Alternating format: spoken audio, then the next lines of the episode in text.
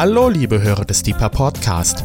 Dies ist der erste Teil der Lehrserie von Rainer Harter mit dem Thema God of the City. Wir wünschen viel Freude beim Hören und Gottes reichen Segen.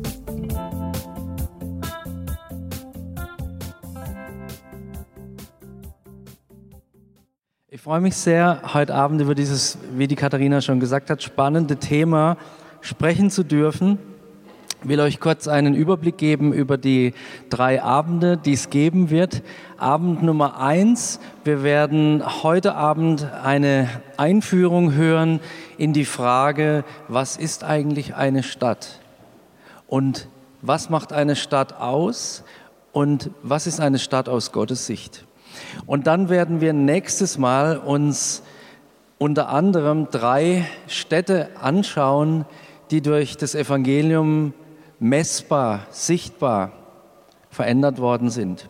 Und im letzten Teil werde ich dann darüber sprechen, was du und ich dafür tun können, dass unsere Stadt verändert wird für das Evangelium.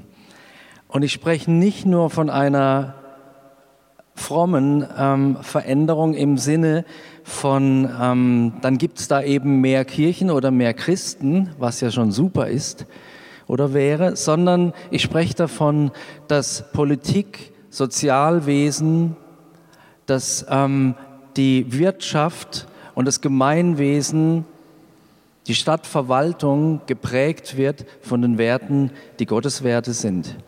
Und so etwas ist möglich. Und das möchte ich gern am Beispiel von drei Städten mit euch anschauen, aus drei verschiedenen ähm, Jahrzehnten.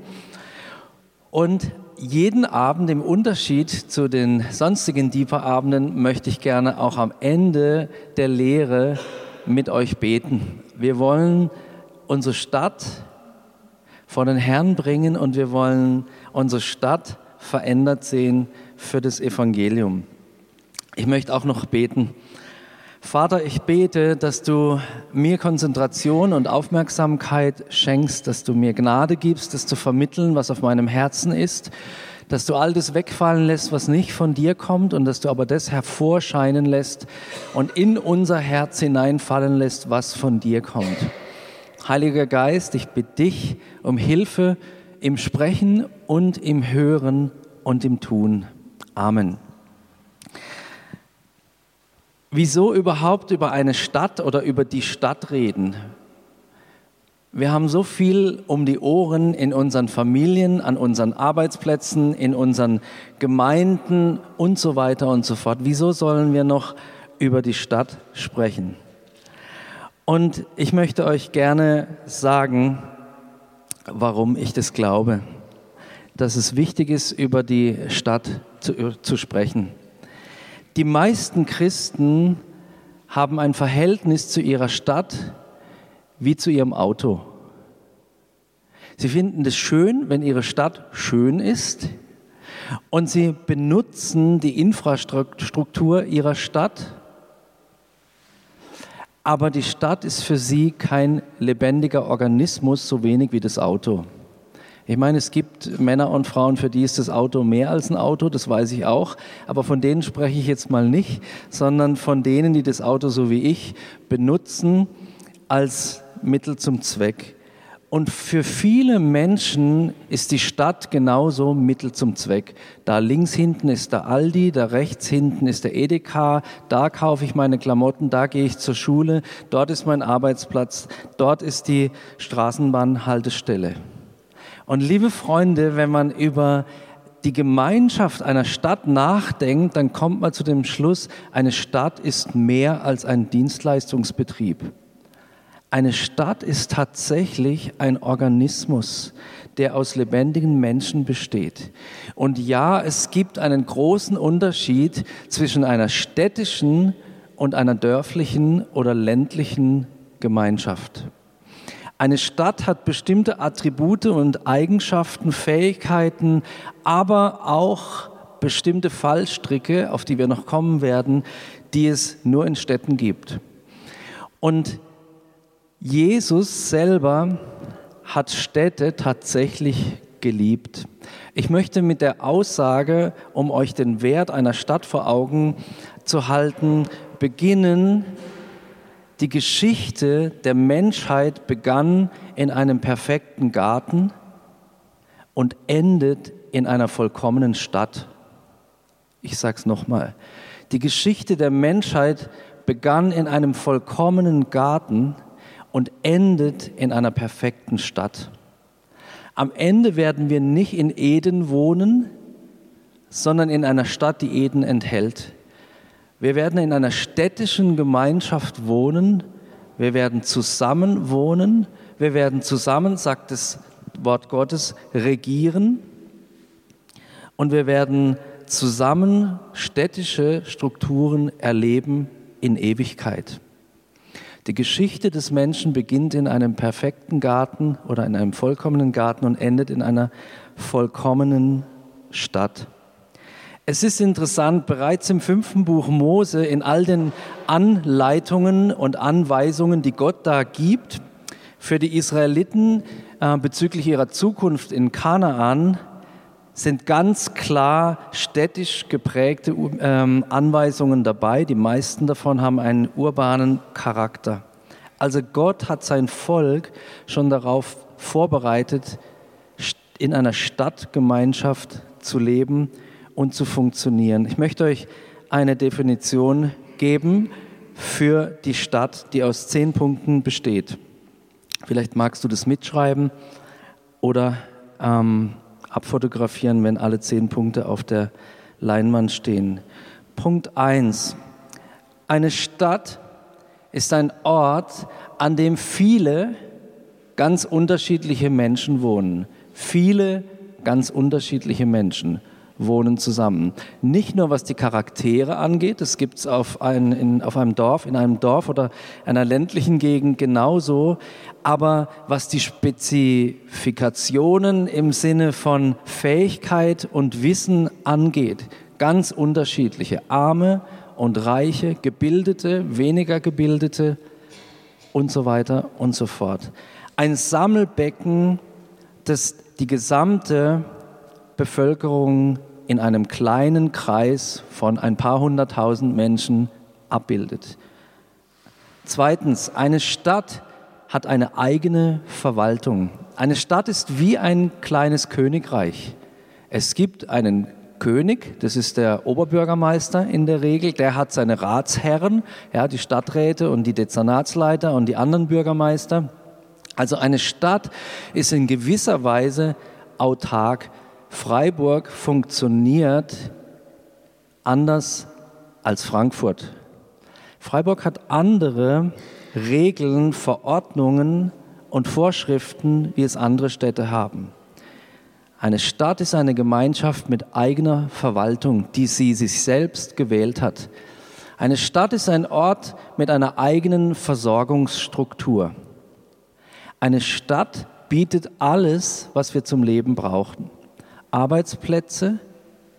Und wenn eine Stadt keine Arbeitsplätze mehr bietet, mir fällt spontan Chicago ein oder Detroit, große Autostadt, Krise in der amerikanischen Autoindustrie.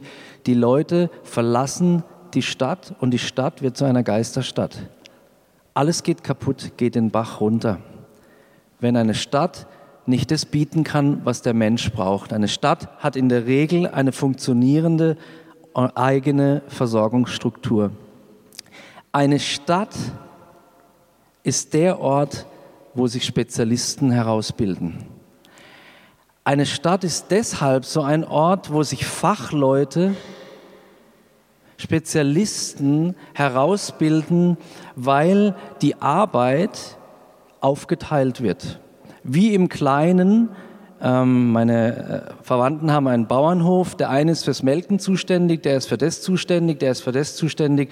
Aber alles geht um die Kühe. Es dreht sich alles um die Kühe. In der Stadt dreht sich nicht alles um die Kühe sondern da gibt es Spezialisten, die an wissenschaftlichen Forschungseinrichtungen arbeiten.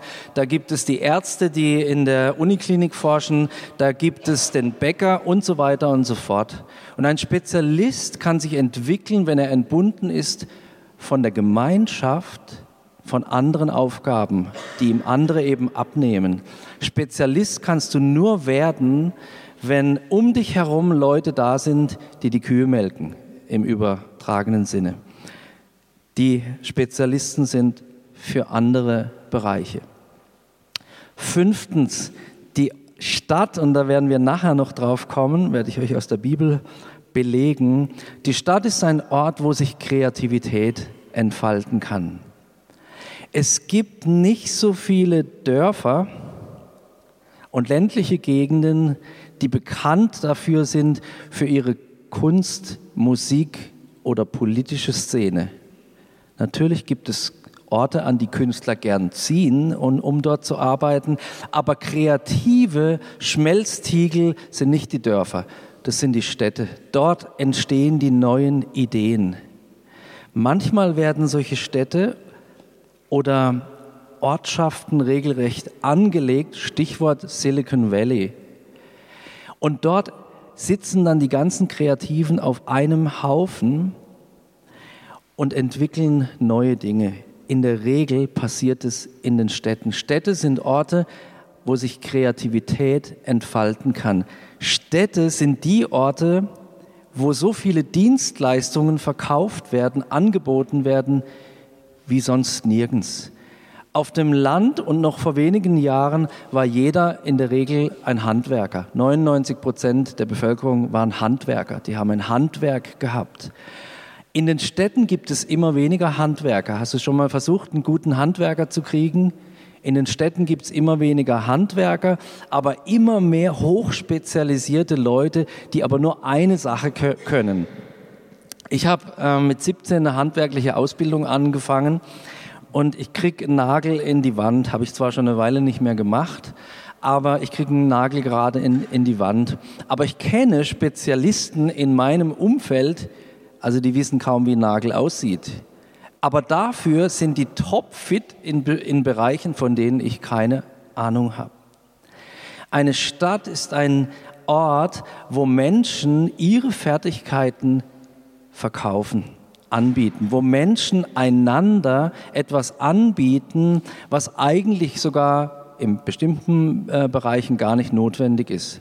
Ja? Wir müssten mal zählen, wie viel Massagepraxen es in Freiburg gibt massig. Oder wie viele Friseursalons, wo du dir künstliche Nägel kleben lassen kannst. Ich habe mir neulich, nee, habe ich nicht. Das gibt massig und ich denke immer, also solange es Nagelstudios gibt, geht es uns gut. Da haben sich auch Leute spezialisiert und bieten eine, aus meiner Sicht, Entschuldigung, ihr lieben Frauen, ähm, aus meiner Sicht völlig bescheuerte Dienstleistung an. Aber es gibt die Kundschaft, die das möchte. In den Städten. Ich frage mich, wer im Sommer ins Solarium geht. Aber ich habe schon Leute gesehen, die da reingehen.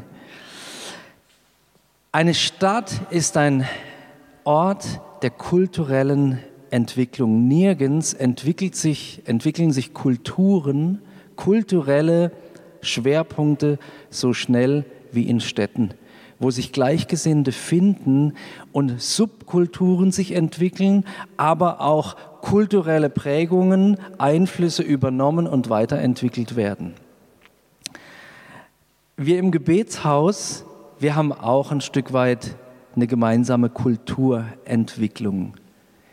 An jedem Arbeitsplatz gibt es eine Unternehmenskultur. Da, wo Menschen einer Stadt zusammenarbeiten, entwickelt sich eine Kultur.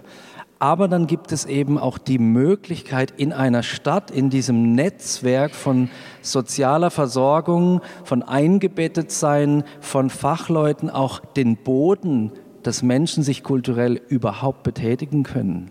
Ja? Also in dem Ort, in dem ich aufgewachsen bin als Kind, wärst du wahrscheinlich nicht glücklich geworden als Maler, als expressionistischer Maler beispielsweise. Ja, der soll doch was Richtiges schaffen und nicht so was Komisches machen. Und das soll Kunst sein. In der Stadt ist die Akzeptanz für besondere Ausdrücke unseres Inneren, besondere künstlerische Entwicklungen viel mehr, viel höher als irgendwo wo Menschen in kleinen Kreisen zusammenlegen. Ich komme zu den letzten drei Punkten. Die Stadt ist der Ort der Bildung. In den Städten liegen die Universitäten, in den Städten liegen die Forschungseinrichtungen, in den Städten liegen die Gymnasien und so weiter, die weiterführenden Schulen, ganz viel und hauptsächlich in den Städten. Viele Landschulen werden heute sogar aufgelöst, weil es sich nicht mehr lohnt, weil die meisten Leute in städtischen Gebieten leben.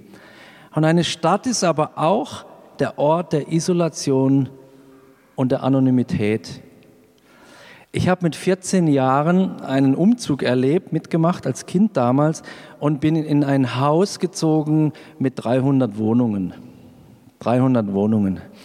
Und ich kannte vielleicht 50 der, der Insassen dieser Wohnungen, 50 der Familien. Du konntest bestens untertauchen. Und heute ist es tatsächlich so, in so einer kleinen Großstadt wie Freiburg, du kannst hier auch völlig isoliert leben, dein eigenes Leben leben. Niemand interessiert sich für dich, wenn du das nicht möchtest. Du kannst dich ganz einbunkern. Und viele Leute, die in der Stadt leben und keine Beziehungen haben zu anderen Menschen, die leiden unter dieser Anonymität. Als junger Mann war ich statt bei der Bundeswehr äh, zehn Jahre verpflichtet beim Roten Kreuz im Katastrophenschutz und musste da dann immer Dienste schieben als Sanitäter. Und die schrecklichste Zeit, an der du Dienst haben konntest, war Heiligabend. Heiligabend war Chaos angesagt und die Freiwilligen mussten, oder die, die, die Zivis, die mussten raus und ich erinnere mich, dass wir Heiligabend raus mussten und das klassische Programm Familie, Riesenstress oder es gab Leute, die aus Einsamkeit durchgedreht sind. In der Stadt kannst du einsam bleiben. Letzter Punkt. Die Stadt ist auch der Ort der temporären Beziehungen und der Oberflächlichkeit. Ich will euch ein praktisches Beispiel aus unserem Erleben im Gebetshaus geben. Ähm, wir haben immer wieder ganz tolle Mitarbeiter zwischen 20 und 26. Tolle Mitarbeiter und die meisten von denen, fast hätte ich gesagt, studieren Sozialpädagogik, aber es gibt auch noch ein paar andere, die, die was anderes studieren. Was ich sagen will, die sind da, lassen sich aber nicht unbedingt wirklich auf die Stadtgemeinschaft ein, weil sie damit rechnen, nach dem Studium gehe ich eh wieder woanders hin. Und wir bedauern das dann immer, wenn so ein toller Mitarbeiter, so eine tolle Mitarbeiterin ihrem Studienende entgegenkommt, dann fangen wir an zu beten und zu zittern. Ja, bleibt diejenige, bleibt derjenige. Und in vielen Fällen ist es leider nicht so, dass derjenige bleiben kann oder bleiben mag. Wir gehen in eine Stadt, lassen uns ausbilden und gehen in die nächste Stadt. Wir sind nicht mehr so verwurzelt, wie wir das früher waren, sondern wir tauchen ein, wir nutzen die Stadt, wie ich es eingangs gesagt habe, wie ein Auto. Wir bleiben bewusst an der Oberflächlichkeit und ziehen dann weiter. Jetzt möchte ich einen Blick in die Bibel werfen nach dieser, diesem Versuch einer Definition von Städten. Da gibt es bestimmt noch mehr Punkte, aber das waren mir die zehn, die ich euch sagen wollte. Man kann sagen, Städte haben in der Bibel keinen so guten Ruf. Denkt mal an die Städte, die ihr kennt, die biblischen Städte, die ihr kennt. Da gibt es nicht so viele über die Jesus oder der Vater gesagt hat, vorbildliche Stadt.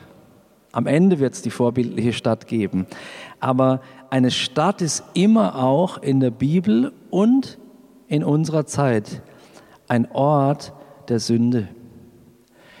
Die meisten Städte sind Orte, wo es Dienstleistungen einerseits und Verbrechen, manchmal gibt es eine Schnittmenge, ähm, zwischen den beiden gibt, die es sonst nicht gibt. Eine dunkle Aktivität der Sünde, die in der Stadt zu finden ist. Und das gab es immer schon. die, die, es ist ganz interessant zu schauen, was war eigentlich die erste Stadt? Wisst ihr, was die erste Stadt war? Die erste Stadt, die es gab. Ich möchte euch nachher vorlesen, jetzt die Zusammenfassung zu Städten in der Bibel. Ich habe aufgeschrieben, Städte haben in der Bibel nicht unbedingt einen guten Ruf. Ihr Ursprung, das werde ich nachher belegen, liegt in Sünde, Rebellion und Gewalt und dieser Spur sind sie weiterhin gefolgt. Städte waren Orte, man kann auch sagen sind Orte, an denen sich Unterdrückung, Korruption und Blutvergießen ebenso konzentrierten wie Heidentum und Unmoral. Denkt zum Beispiel an Sodom und Gomorra, klassische Beispiele. Denkt, und da möchte ich euch aus dem Propheten Nahum vorlesen, denkt an Ninive. Ninive hatte ja eine tolle Geschichte, aber keinen tollen Zustand, bevor die tolle Geschichte losging. Der Prophet Nahum im Kapitel 3, Verse 1 bis 3 sagt in Gottes Namen folgendes: Wehe der Blutstadt Ninive, ganz erfüllt mit Lüge und Gewalttat. Das Rauben hört nicht auf, Peitschenknall und lautes Rädergerassel, jagende Pferde und springende Wagen, wilde Reiter, flammendes Schwert und blitzender Speer. Eine Menge von Erschlagenen, Haufen von Toten und Leichen ohne Ende man stolpert über ihre Leichen.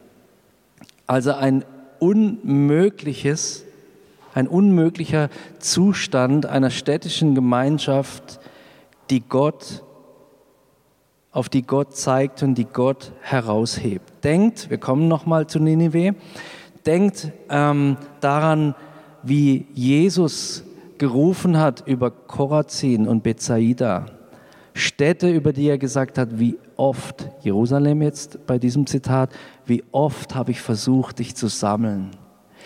Wehe dir, Korazim und Bethsaida, wenn in der und der Stadt die Wunder geschehen wären, die in dir geschehen sind, hätten sich und so weiter und so fort. Wehe. Und jetzt kommt das große Aber. Gott sieht nicht nur den einzelnen Menschen sondern Gott sieht Gemeinschaften. Gott sieht städtische Gemeinschaften. Wenn Jesus ein Wehruf über Jerusalem, Bethsaida und Korazin ähm, ausgesprochen hat, dann meinte er nicht die Häuser, sondern er meinte die Menschen, die dort miteinander leben. Und er sagt, es hätte eine gute Zukunft für euch als Stadt gegeben. Gott geht mit Städten ganz ähnlich um wie mit einzelnen Personen. Er spricht Städte sogar wie eine Person an. Eine Stadt ist nicht eine funktionale Gemeinschaft für Gott, sondern eine Gemeinschaft, die sogar eine Berufung haben kann. Da kommen wir in einem der nächsten Teile dazu, können Städte Berufungen haben. Wie mit einzelnen Menschen ist Gottes Reaktion auf die Sünde einer Stadt geprägt von Barmherzigkeit. Gott bietet immer einen Erlösungsplan an, auch für das städtische Leben. Und jetzt komme ich nochmal zurück zu Nineveh. Diese Geschichte, die kennen wir natürlich alle. Gott erbarmt sich über Nineveh, über diese Stadt, zu der er gesagt hat, Blutstadt. Blutstadt. Leichen überall, Ungerechtigkeit, Lärm und so weiter und so fort. Jesus erbarmt, äh Gott erbarmt sich über Ninive. Ninive hatte damals 120.000 Einwohner ungefähr. Jesus weinte über Jerusalem. Er war berührt vom Zustand dieser städtischen Gemeinschaft. Und Gottes Barmherzigkeit können wir als Christen in einer Stadt transportieren.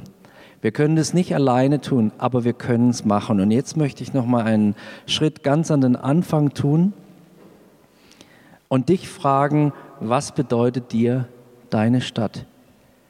Hast du schon mal darüber nachgedacht, welche Bedeutung deine Stadt für dich hat? Hat deine Stadt überhaupt eine Bedeutung für dich?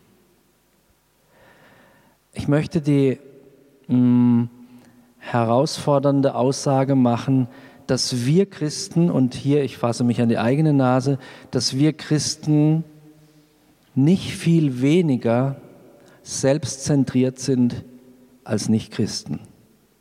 Wir benutzen die Ressourcen unserer Stadt, aber das Wohl unserer Stadt ist uns eigentlich relativ Wurst, solange es uns gut geht, solange wir die Ressourcen nutzen können. Ihr kennt die Bibelstelle, ich greife vor, zu der ich auch noch kommen werde. Ähm, suche der Stadt Bestes und betet für sie. Kennt ihr, ne? Das ist so, das ja, haben wir alle schon mal gebetet. Und wisst ihr, in welchem Kontext Gott das sagt und über welche Stadt? Er sagt nicht zu mir, Rainer, suche das Beste der Stadt Freiburg, sondern er hat es zu den Weggeführten, den Exzellenten gesagt, die in Babylon gefangen waren.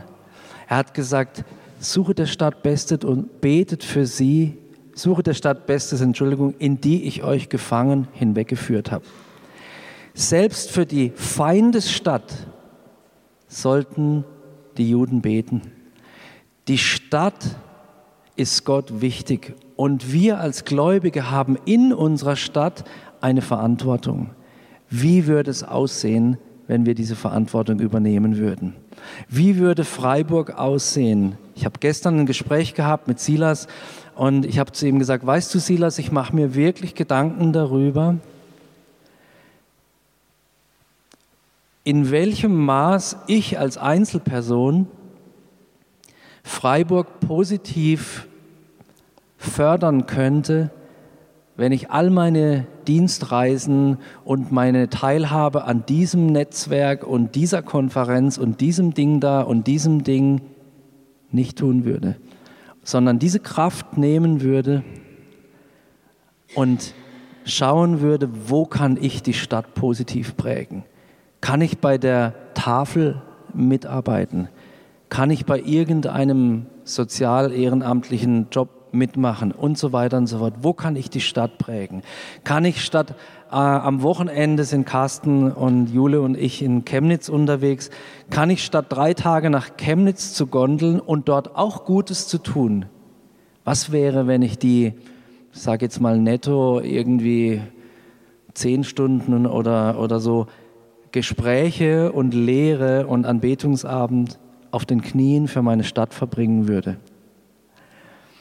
Silas, ich weiß nicht recht, was ich tun soll. Was ist richtig? Was heißt es aus Gottes Sicht, effizient zu sein? Stell dir mal vor, wir würden die Zeit, die wir haben, neben unserer Freizeit, die wir alle brauchen und die ich auch brauche und habe, würden wir primär investieren in unsere Stadt.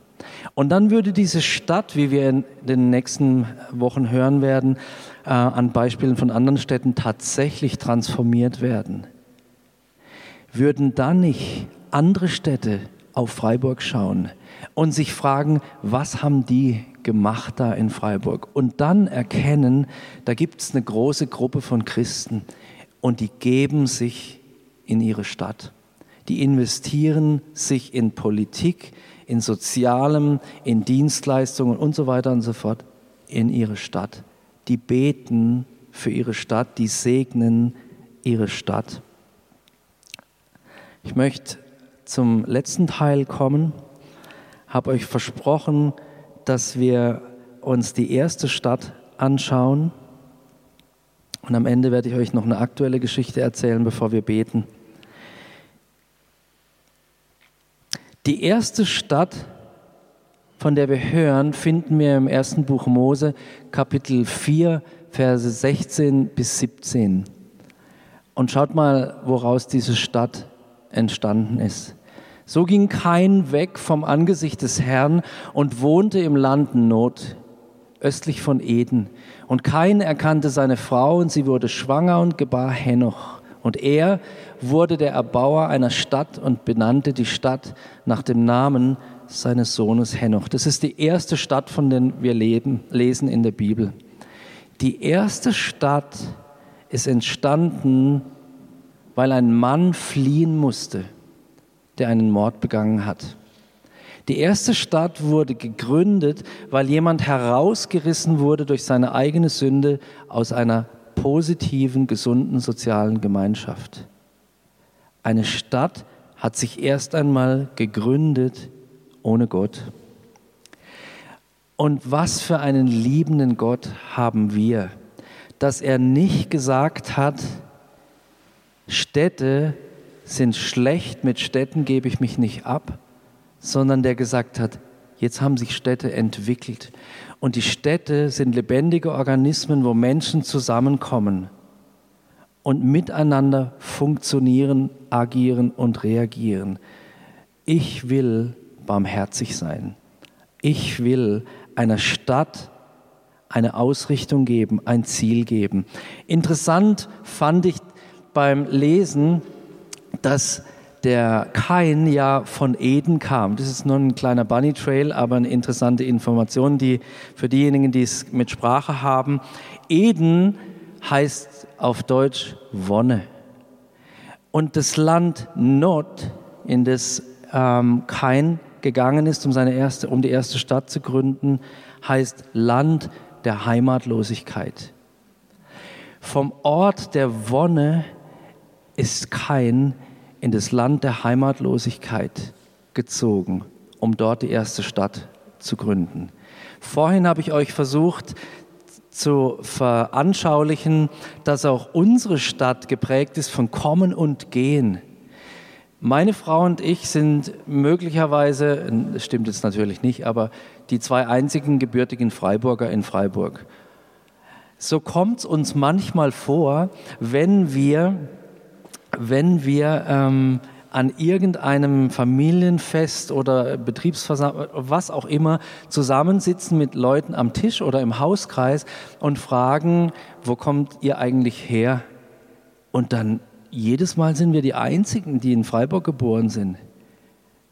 Wenn ich jetzt hier fragen würde, ich wette, dass mindestens 50 Prozent von euch mindestens nicht in Freiburg geboren sind.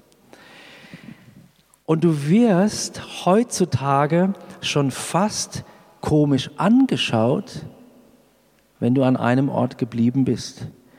Ja, hat es nicht geschafft, mal rauszukommen.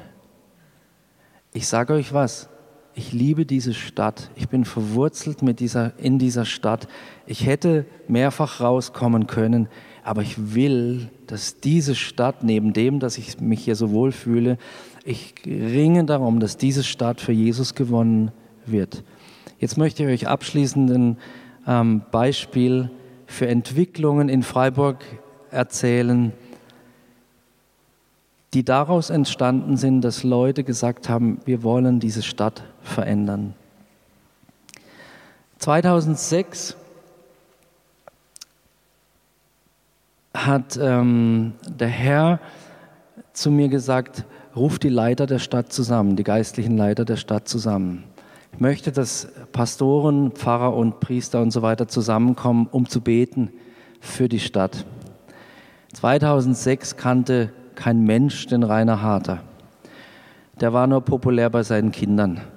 Aber das hat mir auch gereicht.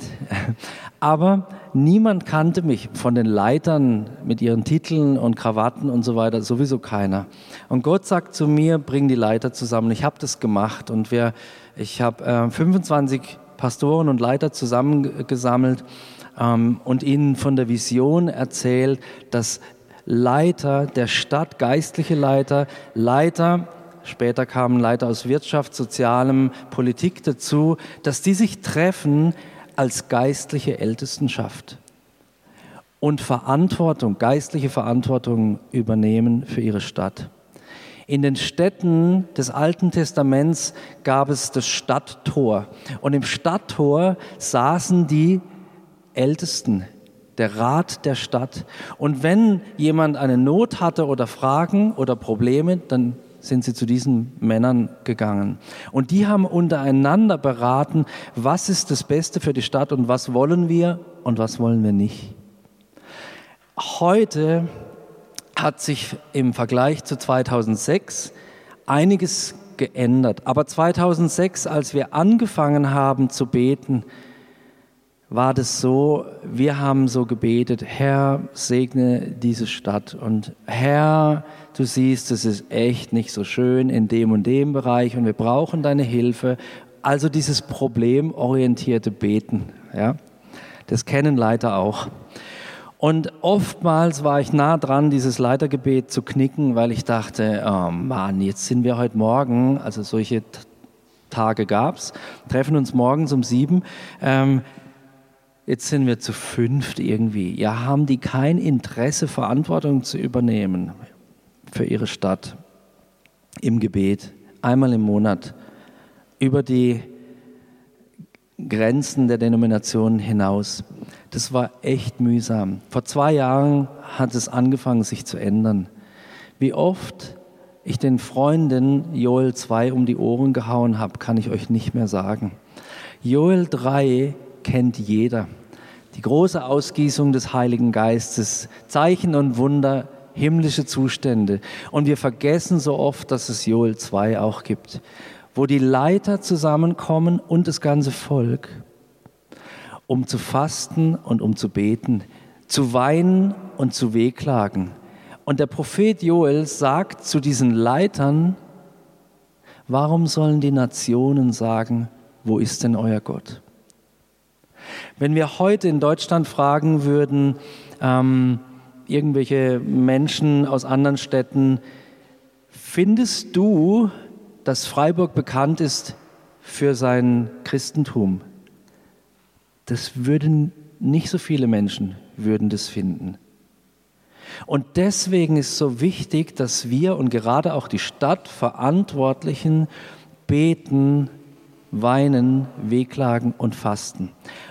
Und jetzt vor zwei Jahren hat sich es nicht nur zahlenmäßig angefangen zu ändern, sondern ähm, wir als Leiterschaft, als geistliche Leiter von Werken und Gemeinden und so weiter, ähm, von Firmen, Geschäftsführer und aus der Politik, wir haben verstanden, dass wir es sind, die Einfluss darauf nehmen, was in diese Stadt hineinkommt und was nicht hineinkommen soll.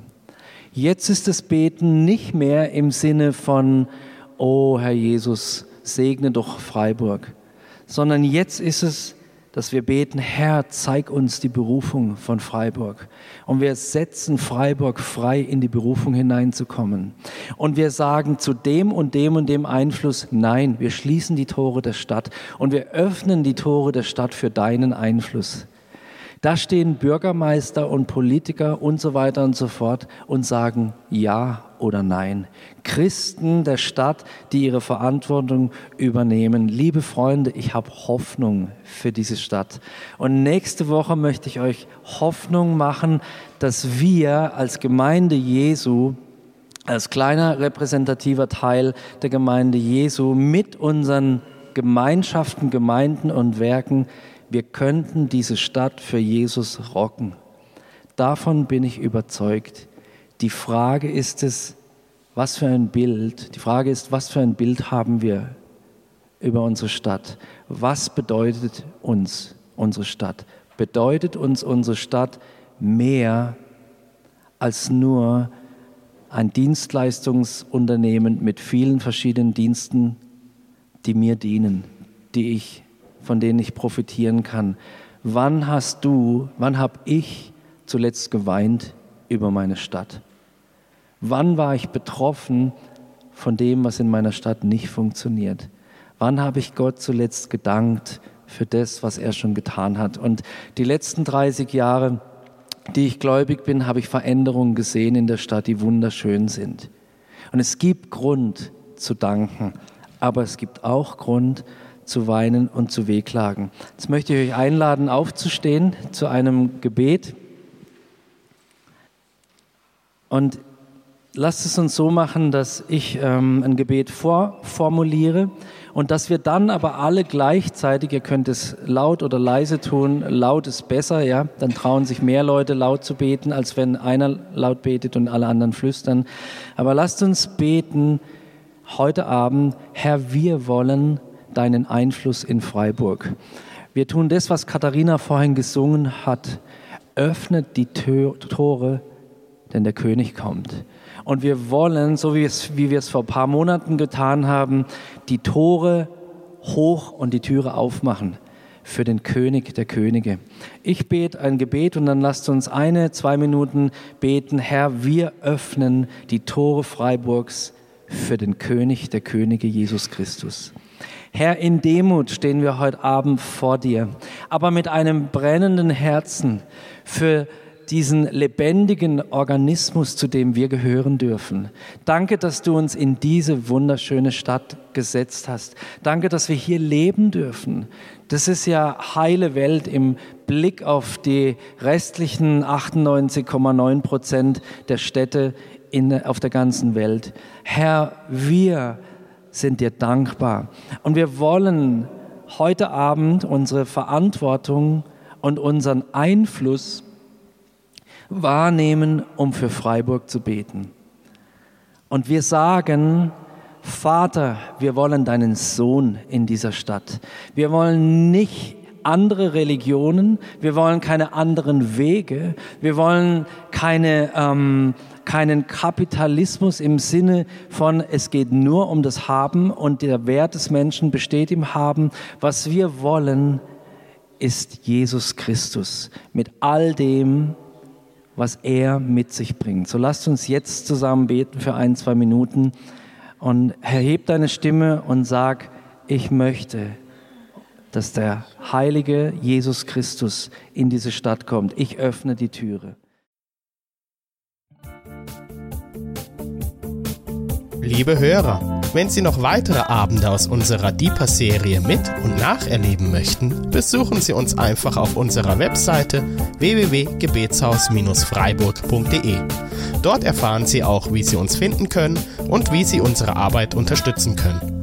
Wir hoffen, Sie hatten viel Freude beim Hören und wünschen Ihnen noch Gottes reichen Segen.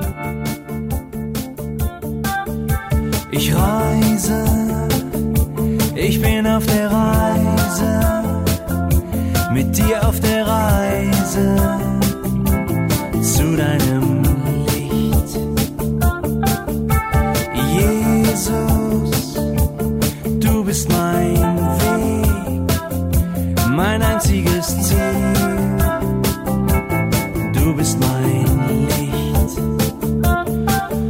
Ich will tiefer, weiter, höher, schneller, intensiver, klarer.